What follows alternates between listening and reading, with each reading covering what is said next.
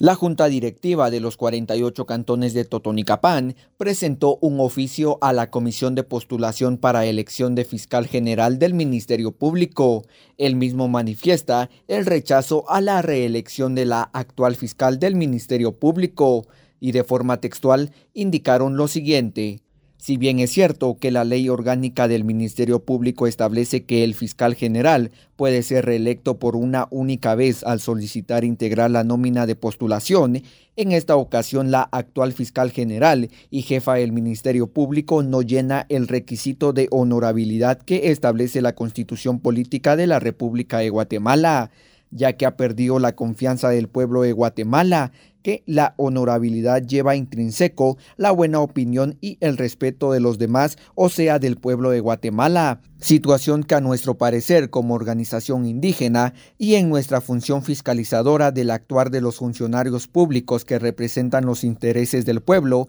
en este caso no se ha cumplido. De ahí nuestra petición con fundamento a lo ya indicado solicitamos la objetividad de la comisión de postulación al elegir la terna de candidatos y que seamos tomados como parte en la elección del fiscal general del Ministerio Público. Rechazamos rotundamente la reelección del actual fiscal del Ministerio Público por las tachas que la población realiza a su gestión, por la alternabilidad del poder público, por la terna de candidatos a presentar al señor presidente de la República, se nombren a profesionales que cumplan con los requisitos que establece nuestra constitución política. Desde emisoras unidas de Totonicapán informa Jimmy Chaclán, primera en noticias, primera en deportes.